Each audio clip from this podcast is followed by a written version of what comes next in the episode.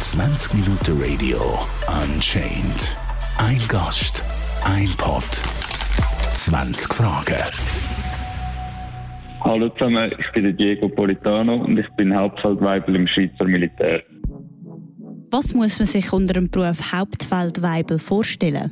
Das ist eine sehr gute Frage. Der Beruf an sich, also ich mache das milizmässig her, das ist nicht mein Hauptberuf, aber man kann sich das ein bisschen wie Personal, ähm, die Human Resources Stelle vorstellen in einer, in einer normalen Firma. Also ich bin hauptsächlich für die Personalverwaltung verantwortlich, für die Krankenabteilung. Also wenn die Leute das Baby haben, dann kommen sie zu mir. Ähm, unter anderem bin ich aber auch für Material und Munition und Fahrzeuge zuständig bei uns in der Kompanie. Welche Anforderungen sind am Hauptfeld Weibel zu stellen? Es ist äh, sicher eine Aufgabe, wo man äh, sehr viel und schnell auffassen muss können. Man darf nichts vergessen, was nicht so gut wie es geht, nichts vergessen. Man muss aber auch extrem können abschalten zwischen beruflichen und dem privaten, weil man erlebt so viele verschiedene Sachen, hört so viel Zeug, dass man das nicht wirklich unbedingt ins Private mitnehmen sollte, weil das einem nachher einfach nur noch mehr belastet tut. Es ist äh, sehr kopflastige Arbeit. Man muss viel rechnen können, vor allem als es um Munition geht und das kontrollieren muss. Aber man muss sicher auch Vertrauensperson sein gegenüber den Soldaten und den Wachtmeister, das heisst den Unterstellten. Wie erfolgt die Auswahl vom Hauptfeld Weibel? Das ist äh, als erstes 18 Wochen lang Rekrutenschule. Nach den 18 Wochen bekommt man entweder einen Vorschlag oder nicht zum Wachmeister. Das ist eigentlich der erste Schritt, den man macht, zum Kader werden. Wenn man den Vorschlag bekommt, tut man eine vier Wochen lange Unteroffiziersschule absolvieren. Wenn man die erfolgreich abgeschlossen hat, geht man nach einer 16 Wochen lang in Dienst. Fürs Abverdienen nennt sich das in einer neuen Rekrutenschule, wo man sich um die neuen Rekruten kümmert tut und die neu ausbilden tut. Und anschliessend bekommt man den Vorschlag, falls man will oder nicht, zum Höherunteroffizier. Das heißt, für den Hauptfeldweibel-Lehrgang, da geht man dort an für sechs Wochen und anschliessend wird man den Hauptfeldweibel und tut nachher den Dienst absolvieren. Da es über ein längeres Zeitfenster geht, ist es dir manchmal zu lang gegangen? Ja, es ist immer ein bisschen unterschiedlich, weil ich bin im Durchdienerstatus, das heisst, normalerweise macht man 18 Wochen lang Rekrutenschule und anschließend dann jedes Jahr vier Wochen Wiederholungskurs, also WK. Und äh, im Durchdiener macht man an einem Stück, das heisst, ich bin 668 Tage im Dienst insgesamt, dann im November und das ist, es ist heavy, es ist mega heavy, weil man hat so viele Sachen, die man in diesen zwei Jahren nicht hat können machen. Also man ist zwei Jahre nicht in der Ferien gewesen, hat zwei Jahre lang nicht wirklich ein Privatleben geführt, nur am Wochenende.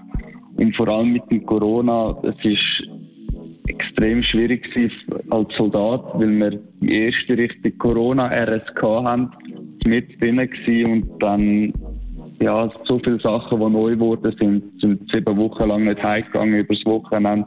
Und ja, es ist lange Zeit gewesen, es ist eine sehr intensive Zeit gewesen, aber ich glaube, im November werde ich mit einem lachenden und brüllenden Auge mich vom Dienst verabschieden. Was sind die Vor- und Nachteile von einem Hauptfeldweibel?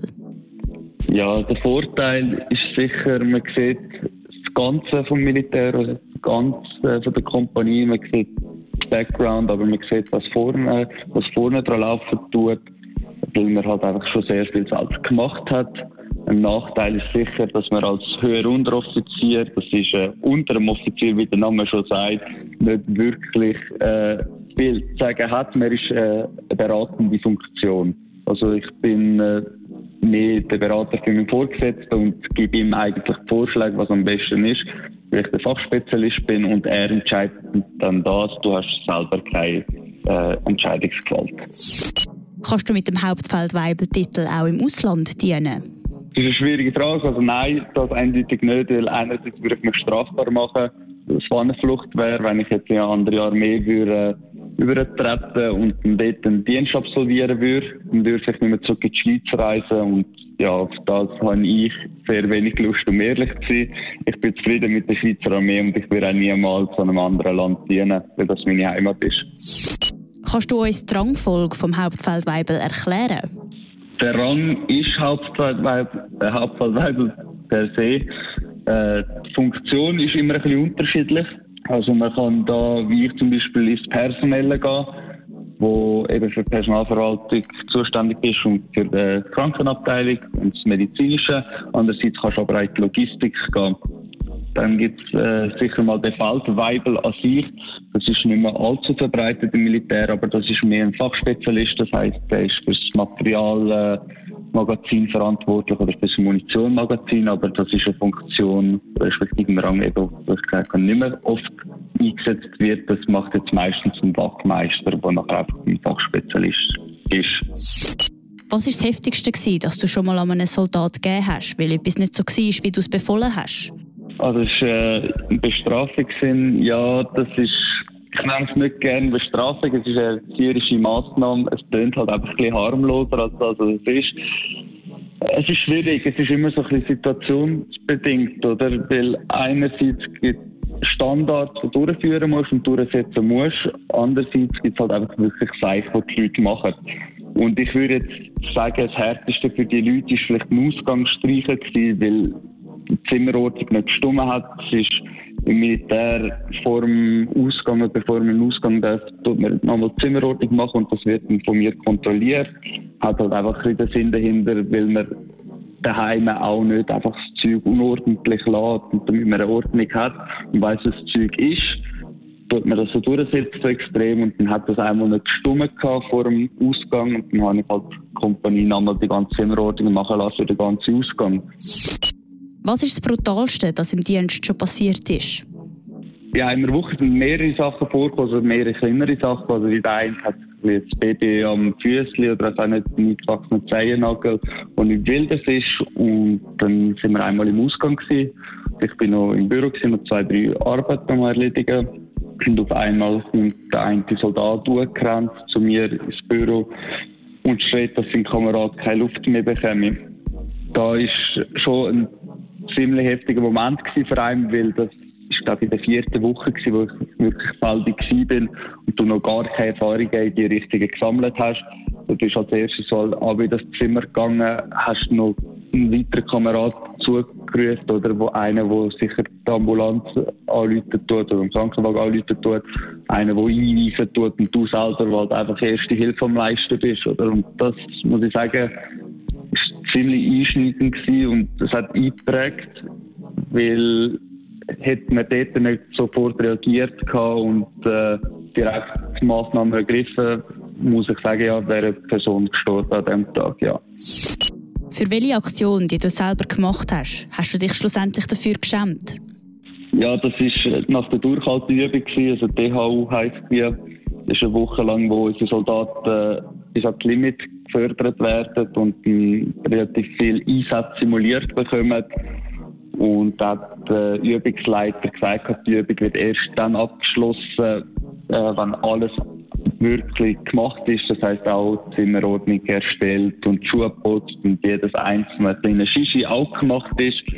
Und äh, bevor die Übung abgebrochen worden ist, habe ich halt einfach mega Panik geschoben gehabt, bin durch jegliches Zimmer durchgerannt und alles nochmal bis aufs Minimalste kontrolliert gehabt. Und die Soldaten haben mich in dem Moment richtig gehasst, weil ich richtig davon überzeugt bin, dass der Übungsleiter das noch kontrollieren bevor die Übung abbrechen tut. Und dann habe ich das Telefon angegeben und gesagt, ja, wir sind parat.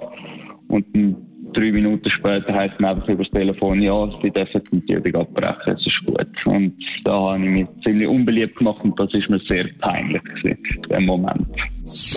Was ist das Lustigste, das bei einer Abendverlesung passiert ist? Ja, das Witzigste, was jemals passiert ist, aber auch das Unangenehmste, war, ähm, ganz normales ABV. Die Leute sind alle vor ihrem Bett gestanden. Und da habe ich das Bestand aufgenommen, um zu schauen, ob alle Leute wirklich zurück sind. Ich bin noch einmal schnell das Zimmer durchgelaufen und dort ist ein gewisser Soldat äh, Splitterfaser nackt gestanden mit einem Socken um sein bestes Teil. Äh, ja, das war ziemlich unangenehm gewesen für mich. Er hat es genauso provoziert, er wollte, dass man es sieht. Aber ja, ich muss sagen, das ist einer der witzigsten Momente, die ich erlebt habe während dem ABV. Wie lange hast du die Soldaten schon warten lassen?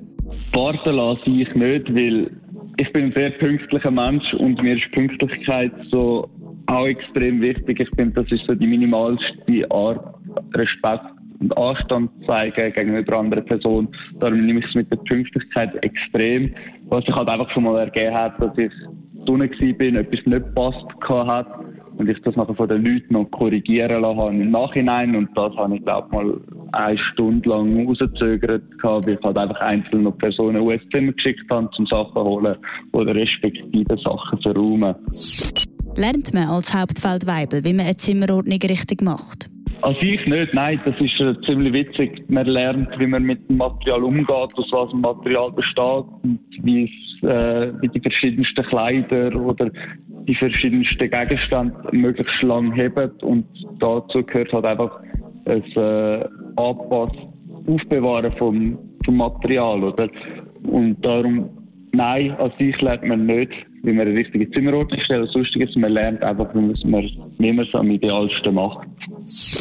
Wendest du das auch so bei dir die an? Nein, ich kann da auch nicht einmal lügen, weil wenn ich jetzt so lügen würde, würde meine Mutter das hören und dann müsste ich mir etwas daheim anhören. Nein, um ehrlich zu sein, ich finde es extrem, wie ich äh, mich selber widersprechen tue im, im Militär und daheim. Im Militär habe ich zwar meine Zimmerordnung bis auf den letzten Millimeter richtig und alles sorglich, also schön und ordentlich verräumt und super und weiß auch nicht was. Und daheim bin ich halt auch ein riesen Chaot, weil ich fühle mich daheim ist so der Ort, wo ich ankomme nach, einem, nach einer stressigen Woche, anstrengenden Woche und lange zum Teil wirklich nicht mehr die Energie, einfach zum schnell das T-Shirt nehmen und irgendwo richtig verräumen und dann steht halt einfach so der Stuhl, wo jegliche Kleider dran hängen. Nein, es ist extrem daheim überhaupt nicht. Nein. Hat ein Soldat schon mal deine Nerven so richtig strapaziert? Ja, schön wäre es, wenn es nur einer gewesen wäre. Es sind, mehrere, aber ich weiß nicht, ob es die Leute extra machen oder halt einfach wirklich zum Teil mir einfach nur noch leid tun, bis sie eine Sache nicht verstehen, weil es ihnen eigentlich nur gut meinst aber ja, es gibt einen oder anderen Soldat, der, der provoziert wirklich. Es fängt an mit den banalsten Sachen, fängst an umzudiskutieren, zwei Stunden lang, dass du jetzt äh, den Knopf nicht annehmen kannst, das lieber daheim von Mami machen lässt. Dann gehst du heim, bist eine Woche fast daheim, oder? Und dann tauchst du wieder auf mit dem, mit dem Jacket, wo der, wo der Knopf nicht angenäht ist, oder? Und das ist einfach eine reine Provokation. Und dort muss ich sagen, äh, es tut mir leid, ich habe nicht extra Nerven noch dabei oder im Hosensack. Also, ja. Für was bist du auf dem Waffenplatz am meisten bekannt? Ich würde sagen, es ist ein bisschen unterschiedlich. Unter den Kameraden bin ich sicher der, der Witzig, der immer einen guten Spruch auf Lager hat, aber auch immer die Leute äh, gut motivieren kann. Oder wenn jemand einen schwierigen Tag hat, dann bin ich mal der Erste, der ihn unter die Schulter greift und ihn aufmuntern tut. Äh, unter den Soldaten bin ich sicher dafür bekannt für meine laute Stimme. Nicht immer wegen dem Schreien. Ich bin allgemein eine sehr dominante Person und habe eine sehr laute Stimme. Und viele Leute missverstehen das, weil ich allgemein Leute reden tue und haben immer das Gefühl, ich tue sie anschreien. Dabei ist es für mich einfach normal zu kommunizieren, weil ich es halt auch ein extra machen tue. Aufgrund von der Maske, die wir fast immer tragen müssen, tue ich schon Leute reden, damit mich die Leute besser verstehen. Und bist im Freien draussen, willst du das wirklich jeder Einzelne versteht. Ja, ich glaube, ich würde sagen, aufgrund von meiner lauten Stimme, ja. Wieso hast du dich für den Beruf Hauptfeldweibel entschieden? Ich hatte immer ein bisschen den Traum, gehabt, Berufsunteroffizier zu werden, also mit äh, wirklich als meinen Hauptberuf zu machen. Und das ist eine Anforderung dazu, muss man Hauptfeldweibel werden. Aber nach den äh, 668 Tagen, die ich jetzt nachher da dann gleich absolviert habe, muss ich sagen, ich bin ein bisschen müde geworden vom Militär. Ich glaube, das kann man auch niemandem böse nehmen, weil es ist anstrengend und irgendwann hat man alles gesehen. Und ich brauche zwischenzeitlich auch mal ein bisschen eine Phase für mich allein oder eine Phase für mein Privatleben, um das zu können handeln. Ja, aufgrund von dem wollte ich auch Feldi machen. Aber ja, es hat mir immer schon extrem gefallen gehabt, respektive mein Feldi dazu mal als Rekrut hat mich so etwas beeindruckt mit seiner Fachkompetenz, die er ausgestrahlt hat, von seiner Menschlichkeit auch, dass ich, dass ich mir ihn als Vorbild genommen habe und mir gedacht habe, wow, ich will so wie er werden. Und das hat auch ziemlich viel äh, dazu beigetragen. Also ich würde sagen, einerseits wegen Werdegang fürs Berufliche, andererseits sicher auch, weil mich äh, mein Fall damals sehr beeindruckt hat. Hat der Beruf einen Einfluss in deinem privaten Leben? Ja, sehr viel sogar. Also einerseits sicher die ganze Führungserfahrung, die man sammeln tut in so einem jungen Alter. Ich bin jetzt 21 und ich muss sagen, ich habe schon über 200 Leute unter mir gehabt, äh, wo ich die Führung getragen habe. Andererseits kannst du im Schweizer Militär sehr viel profitieren, wenn du Kader wirst. Also du hast einerseits einen Bonus, den du bekommst, also respektive Ausbildungszulagen, wo sehr viel Geld auf die Seite legen kannst. Dann bekommst du noch 10.200 Franken, wenn es mich nicht ganz täuschen tut, wo man äh, einsetzen kann für eine Weiterbildung oder für einen Sprachaufenthalt, solange es eidgenössisch anerkannt ist.